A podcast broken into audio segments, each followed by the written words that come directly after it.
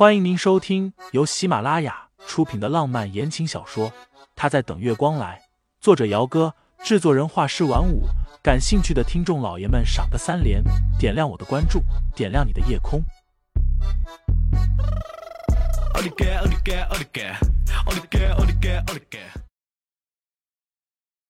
本集由怡红院老板娘明儿响叮当赞助播出。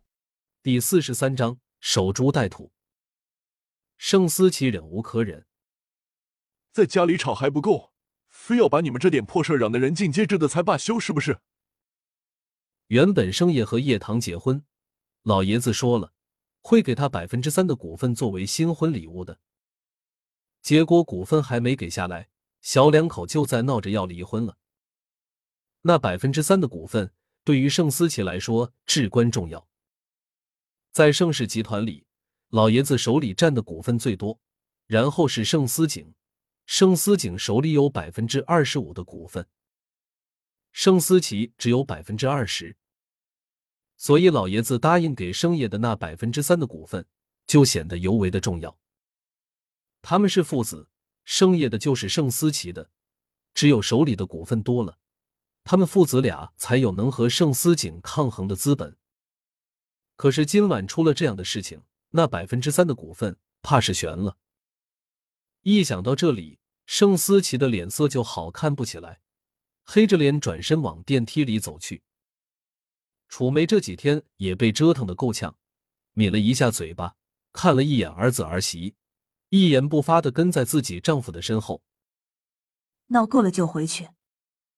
盛夜烦躁又疲惫，想到爷爷是因为他和叶棠的事情才气得昏倒的。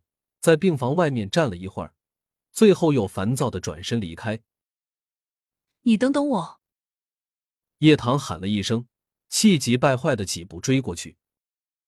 盛夜，你倒是说啊，你是不是还忘不了沈清心？清心醒过来的时候是六点半，东西之前就买好了，就是些衣服和日用品和营养品之类的。他怕沈夫人在疗养院那边缺了东西，又不肯告诉他，于是只能自己准备了，趁着周末送过去给他。七点十分，清新拎着东西出门，天气还是热的要命，大清早的一出门就是一股热气扑过来。昨晚雨下到半夜，一早起来又是个大晴天。清新两只手提着东西，打算到路边去打车。北山那边偏僻，没有公交车过去，来回只能打车。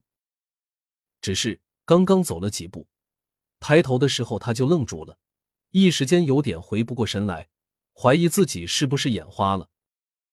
盛思景，大清早的他怎么会在这里？黑色的宾利静静的停在昨晚停过的地方，一身蓝衬衫、黑西裤的男人正懒洋洋的倚在车头。指尖夹着根燃烧的香烟，标准的一副霸道总裁样。公寓楼里早起出门跑步的小姑娘来来回回的看他，并且有胆子大的还掏了手机出来偷偷摸摸的拍照片。那男人一副懒洋洋的样子，怎么看都像枝花孔雀似的。清新皱了一下眉头，抬步过去，站在两米开外问他：“盛先生怎么在这里？”不是说要去北山？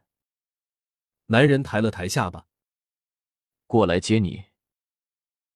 清新心里有些莫名的触动，心里有一根拉得紧绷的线，猝不及防的就被人给拨弄了一下。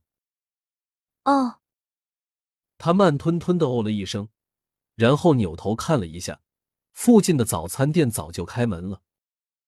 那个，你吃早餐了吗？其实他自己也没有吃。沈冰雪姐姐自从升职之后，隔三差五的不在家。早上没人带早餐回来，她自己一个人嘛，懒得开火了。男人掐熄了烟蒂，懒洋洋的回了句：“还没。”盛老爷子是昨晚半夜醒过来的，他在医院待了一晚，早上直接开车过来了，在楼下等了一个多小时。至于早餐，忘记吃了。那你想吃什么？我去给你买。沈清新下意识的觉得，他这种金贵的大总裁应该是不吃这些街边早餐的。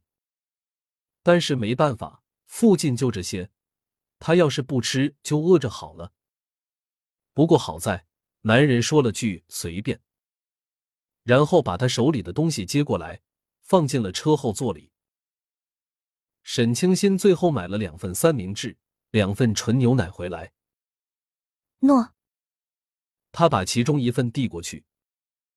你要的随便。